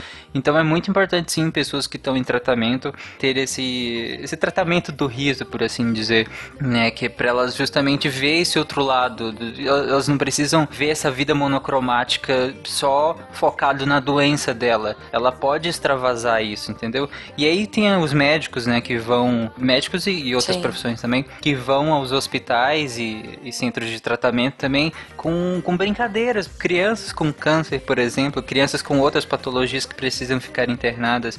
E aí, eh, lá no cast de prótese, nós falamos das crianças que recebem Ah, aquelas próteses tipo do Iron Man, tipo de outros personagens, elas não são extremamente funcionais, elas funcionam bem, elas servem para algumas coisas, mas imagina para criança que chega no- com os amiguinhos com o braço, com a mão do Iron Man, sabe? É, não- é impagável a sensação da criança de, de, de ter aquilo e dos amiguinhos brincarem com ela, o que antes talvez ela até sofreria bullying, mas agora não, entendeu? Então, assim, é é muito bom para criança esse, esse convívio que o humor abre. E o humor em si, fisiologicamente, também ajuda muito no, no- em lidar com a doença, muitas vezes. Pode ser que em muitas doenças, diferente do que muita gente fala, mas pode ser que em muitas doenças ela não haja diretamente na doença. Até porque, né, se você tá com infecção viral, não tem muito o que você fazer, a não ser o seu sistema imunológico combater isso ou você tomar medicamentos. Não é que o riso vai curar a sua doença, mas ele pode sim deixar o seu, o seu corpo mais reativo a essas doenças e pode te fazer lidar melhor com essa doença. E se você lidar de outra maneira, de uma maneira muito pessimista e ruim, pode sim prejudicar o seu tratamento. E é um, é um sistema, o humor como remédio está sendo muito usado aqui no Brasil, que tá faltando tudo no hospital, né? O médico tá contando piada, que é o único jeito. Porque, porra, caso de criança que não tem a máscara, o guri, o cara improvisou na garrafa PET. É, de chegar no hospital não ter algodão. O Divar contou esses dias no Twitter de o cara chegou no hospital com uma fratura, não tinha aquele, sabe que deixa o pescoço parado? Então precisou de um médico para segurar a cabeça do, do paciente enquanto levava ele na maca Uhum. e o outro para estar atendendo ele, tá, sabe? Tu tinha um médico a menos atendendo porque a função dele era ser um cordão cervical ali, sabe? Óbvio que eu, eu citei ali quem foi que falou, né? é, ele contou hipoteticamente. Se não foi no Brasil, foi em um país da Micronésia. E Só completando a minha fala, então, esse seria o lado positivo, por assim dizer, do humor. E sim, como eu já falei também, você teria o lado negativo, que aí é um lado que tem, envolve muito mais o social, que é o humor como ferramenta de segregação. É aquele em que você ri exclusivamente do outro, nunca com o outro. Você ri do outro pelaquela característica que exclui ele do seu grupo. Então é um humor, como eu falei, como ferramenta de segregação. Você exacerba essa característica que exclui o outro do seu grupo e faz ou um... inventa, né? É, ou inventa, muitas vezes você inventa e o que já... burra. É, e muitos outros que foi embasado aqui com aspas cientificamente no século aí 19, 20 foi supostamente embasado cientificamente, você inventou certas diferenças e, e gerou humor com isso, justamente como ferramenta da, da, sua segregação. E aí sim o humor tem um, um poder muito ruim, muito maléfico, que é, é você unir o seu grupo em prol de excluir outros que é uma das formas mais fáceis de você, de fato, constituir um grupo, a partir da diferença. Exatamente. É, inclusive, a partir disso, Iguacha, eu vou pedir sua ajuda. A Dani colocou um texto aqui que ilustra muito bem o que a gente conversou ao longo desse cast. Iguacha, você consegue ler para mim é, essa cartinha que foi lida num TED Talk do Peter McGraw em 2012? V vamos lá, é... vamos à cartinha do, do, do TED falando ali. Por favor. Querida mamãe, muito obrigado por ser minha mamãe. Se eu tivesse uma outra mamãe, eu arrebentaria a cara dela e iria te encontrar para ficar com você. Com amor, Brook. Então, é, essa cartinha lida brilhantemente eu ficaria com medo. Exatamente. Né? É, é, é, uma boa. O, o Tarek comentou agora que ficaria com medo. Na hora, a plateia acabou rindo. Provavelmente, pelo que a gente falou aqui, que tá, já tava. Tava naquele clima, né? Exatamente, já tava no clima, sabia, exatamente, Isso. sabia que ia vir uma piada. Subiram a placa, quem não ri fica sem lancha. Eles... Isso. Mas ao mesmo tempo, é, se a gente inverte essa lógica e fosse querida filhinha e tivesse o mesmo texto, uhum. ou a plateia teria pessoas com sérios problemas rindo, ou ficaria o climão. Climão, climão. Essa me lembrou aquela outra cartinha que era tipo: Deixe o seu amor ir, porque se ele for seu, ele volta. Senão você caça e mata aquele filho da puta. Mas isso mostra justamente que, dentro de um contexto em que o abuso infantil ou bater em crianças é errado, isso nunca poderia ser humor. Mas, é, a partir do momento em que é uma criança falando isso e subverte a ordem, vem o humor, porque tá mudando a situação, tá mostrando um outro ponto, e isso só pode ser encarado a partir de uma lógica cultural dentro de costumes, dentro de uma sociedade que tem esses pontos que assim o fazem uma sociedade. Daí, mais uma vez, a coesão. E se fosse uma carta não pra, de uma mãe para filha, mas sim de um negro para um branco, é, aí iria pro ponto que o Tarek colocou agora do humor a partir da exclusão. E perderia o sentido, né? Se você fosse é, meu branco. Totalmente, exatamente. Se você não fosse meu branco, eu bateria no meu branco e iria atrás de você. perderia Oi? totalmente sentido. tipo... aí seria totalmente psicótico. Bom, uma mensagem final, então, resumindo os pontos aqui colocados hoje, é o humor sendo um fenômeno biológico, sendo ao mesmo tempo um fenômeno social que é muito importante para que a gente faça é, cada vez mais essa questão da própria coesão, ou seja, ele só ganha o status de fato de humor a partir do momento que o grupo se encontra como grupo e compartilha esse tipo de cultura, uh, que tem efeitos positivos extremamente benéficos, não só esses sociais, mas até os médicos, como o Tarek colocou agora há pouco, mas que também pode ser usado como uma forma de exclusão e de diferenciação, enfim, e com todas as consequências daí advindas. Tarek, de fato, rir pode ser o melhor remédio? Interrogação. Não. Não, obrigado. Passamos então próximo. Não, não. Deixamos aqui, gente. Boa tarde. Acabou, obrigado. Obrigado por vocês ouvirem esse cast. Tarek que resumiu aqui tudo que a gente falou não serve pra nada. Obrigado. Três dias de perguntas numa resposta de um simples sim.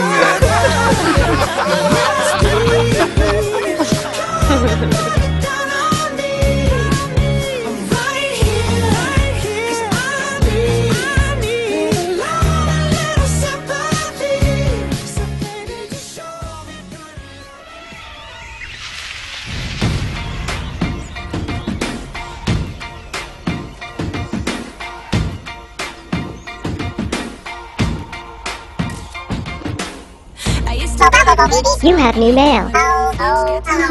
Olá, deviantes e derivadas, sejam bem-vindos à nossa sessão de feedback, o local onde a gente lê os seus, suas cartas, recados, e-mails e tudo mais que vocês mandarem pra gente. Eu sou Marcelo Gostinin. Eu sou a Fernanda. E eu sou a Jujuba. Olá, meninas. Olá, Olá. Marcelo. Tudo bem? Tudo ótimo. Melhor agora. Ah, então tá bom. E aí, Guaxa, o que, que você manda essa semana? Nem, nem falou a sua frase de, de impacto? Você mudou aí? É, eu tô tentando. Eu ia botar deviantes e deviantas, mas tinha gente que podia se ofender, aí eu botei deviantes e derivadas. É, acho que ficou mais bonitinho derivados. Aham. É. é. Tem gente que vai, tem gente que vai reclamar. É, Igual, da mesma isso. forma. Sempre tem aqueles que mimimi. Eu ia botar deviantes e miçangueiros, mas era merchan de graça, eu já não. Ah, daí não vai dar É, também, né? é. Podiam cortar. Aí é. depois.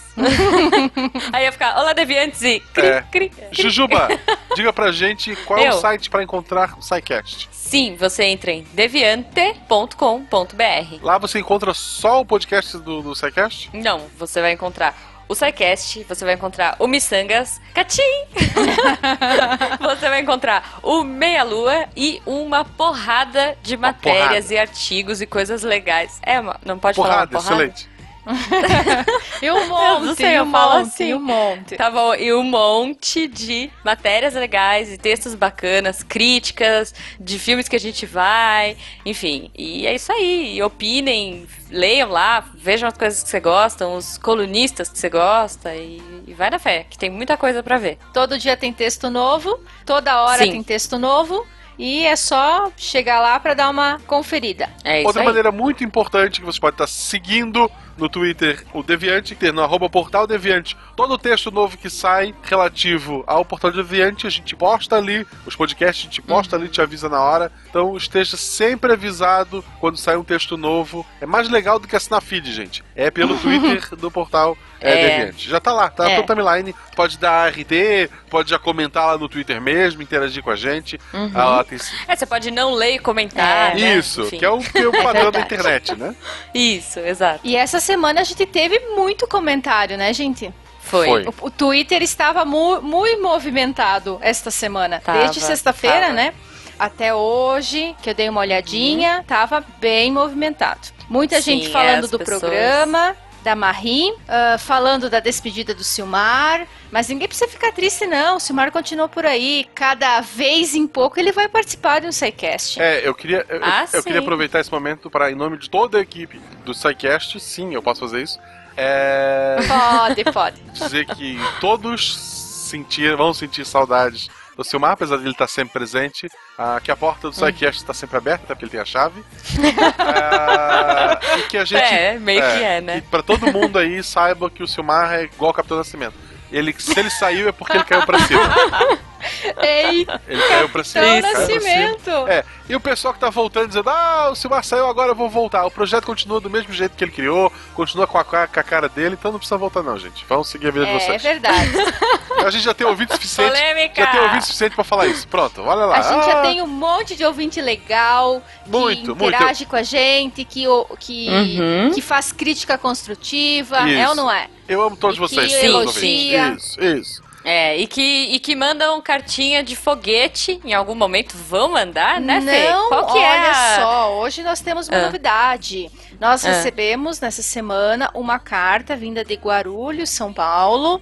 Olha. É, a gente não vai ler agora, vai ler só semana que vem, mas ela não veio na formato de foguete, mas ela veio com xilografias. A foto. Ou xilogravuras. Isso. Ó, Xilogravuras. qualquer hora a gente dá um. A gente dá um. Como é que chama? Um workshop Isso. disso lá no Missangas. É, ali. a foto dessa carta estará em breve no Instagram Instagram. do SciCast, né? Uhum, Qual é o Instagram? é isso aí. barra SciCast Podcast? Arroba Sacast Podcast. Isso. Instagram.com É, barra SciCast sim, sim, Podcast. sim. Mas como é que a gente faz Uhum. pra mandar uma carta, Fernanda? Faz, ah, manda para Caixa Postal 466, CEP 89801-974, Chapecó, Santa Catarina. Exato, pessoal, e antes que a gente se perca muito, lendo aqui o primeiro e-mail que é do Diego, com Y no lugar do I, que diferente. Muito Ele é bom. analista de estrutura de TI, tem 29 anos e está em Brasília. Tá agitada aí a região, né, Guri? Tá. É, olá, todo olá. Psycasters. Gostaria de parabenizá-los pelo excelente trabalho. A forma que vocês propagam a ciência com enorme di- diversão é sensacional. Gostaria de sugerir um tema para um futuro programa. É, esse seria sobre a famigerada quarta revolução industrial. Isso é polêmico, hein? uma vez que aproveita podcasts já realizados no SciCast. Um grande abraço a todos. Sim, parecendo a gente tem algumas coisas programadas para, sei lá, história recente, né? Mas, Uhum. sei lá, eu vou sugerir. Vou sugerir a quem cuida dessa parte de Sim. história. Eu acho Eu interessante. acho que uma hora a gente chega É, lá. é, Com quando- certeza, uma hora. Antes da quinta revolução industrial, a gente chega na quarta. Isso, isso, isso. Então deixa eu aproveitar aqui e já puxar o meu e-mail. Meu e-mail é do Sérgio, ele é engenheiro elétrico e ele tem 46 anos e é do Rio de Janeiro. Ele fala assim: salve! Ó que legal, ele mandou um salve pra gente. É sempre bom salvar pra você perder tudo. É, é, isso, Ctrl S. Ele falou Ctrl S. Isso. Ou Command S, dependendo da sua plataforma. Há pouco tempo conheci o SciCast e estou terminando de ouvir todos os episódios, que são excelentes e com um ótimo balanço de bom humor. No momento, estou terminando de ouvir o SciCast 124 e concordo que o ser humano não é a única espécie no planeta com a capacidade cognitiva elevada. Ouvi outros programas de ciência onde mostravam com um teste simples um espelho na frente do animal. Os chimpanzés e golfinhos mostram uma capacidade cognitiva superior e reconheciam o próprio reflexo no espelho, além da capacidade de usar o espelho para interagir com objetos fora do próprio campo de visão direto. Outro programa realizaram comparações entre os sons de vários idiomas humanos e os sons emitidos pelos golfinhos. E os vários idiomas humanos têm os mesmos padrões de repetições fonéticos e os sons emitidos pelos golfinhos teriam o mesmo padrão de repetição. É tipo, agora a gente pode falar baleiês e de repente golfinhês, né? É, na verdade os padrões são os mesmos, né? Os padrões de repetição sempre são os mesmos. Uhum. Tanto na, na fala humana quanto na. Nos, Que maluco. nos, nos, nos idiomas animais, né? Olha só, será que rola fofoca em golfinhês? em minha opinião, em sendo realidade as afirmações acima, a capacidade inata dos chimpanzés, golfinhos e humanos de compreender e interagir com o espaço tridimensional colocam essas criaturas em um patamar cognitivo próximo. Mas é claro que a humanidade e não o humano tem um diferencial que é a capacidade de compreender o espaço-tempo e se planejar por vários outros exemplos que eu vi, como uma tribo isolada que não tem vocabulário ou é extremamente pobre para referenciar o passado e o futuro. Alguns humanos criados desde a infância em cárcere privado e depois de libertados não conseguiam desenvolver a linguagem e tinham dificuldade de compreender o passado e o futuro. Acho que esse tema, comparar capacidades cognitivas de vários mamíferos e os humanos, seria um tema interessante. Acho que já falei muito e estou sendo chato. Imagina! a gente gosta de ouvir. Desejo ao SciCast e seus membros sucesso, felicidades e continue com excelente trabalho. Sérgio, obrigada pelo feedback. Continuando aqui, Fernanda, por favor, leia o nosso último e-mail que ele é especial pra você. Ai, pra mim, uhul. Tá, vamos lá. É, Ela Ele é leu do- antes e tá fingindo. claro, né? A gente tem que fazer de contas vezes, né, querido? Bom, vamos É. lá. Esse e-mail, el- ele é do Gilberto Medeiros, ele é músico, 47 anos e é de Belo Horizonte. E ele escreve o seguinte: Olá, pessoal do SciCast. Queria agradecer a leitura da minha carta no último episódio. Fiquei muito feliz. Quando escrevi inicialmente, nem pensei que ela seria lida toda. Fiquei emocionado por poder aparecer em um episódio de vocês. Super honrado. Fernanda, agradeço a paciência e desculpe os garranchos. Estou melhorando mesmo, mas achei linda a leitura. Você tem uma doce voz que me deixou muito bem o dia em que ouvi o cast. Olha, eu é que agradeço, Gilberto. Oh, olha só. E agora ele ficou feliz que apareceu em um, agora, ele apareceu em dois. um. É. A gente realmente agradece muito a sua carta, ela está aqui guardada, a foto dela foi lá pro Instagram. Mais uma vez, muitíssimo obrigado. Eu espero receber mais uma carta sua daqui a algum tempo, com uma letra melhor, é claro, né? Porque você falou que tá melhorando, né? Então. E, e espero receber outra carta sua daqui a algum tempo pra ver se você tá melhorando mesmo na letra, né? Um forte abraço e um beijo no coração, porque a gente gostou muito da tua carta. Manda de novo. A Fê, a Fê lê de novo, a gente Ah, sim, promete. então tá bom. Até porque a carta chega em Chapecó, né?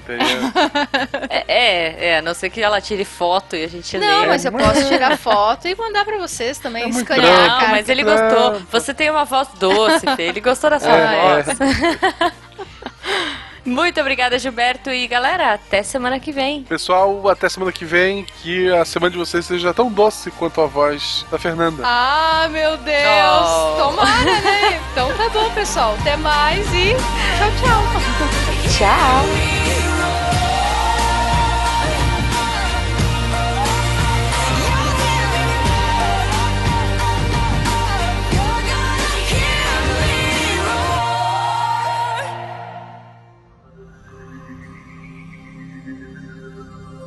Se a ciência não for divertida, tem alguma coisa errada.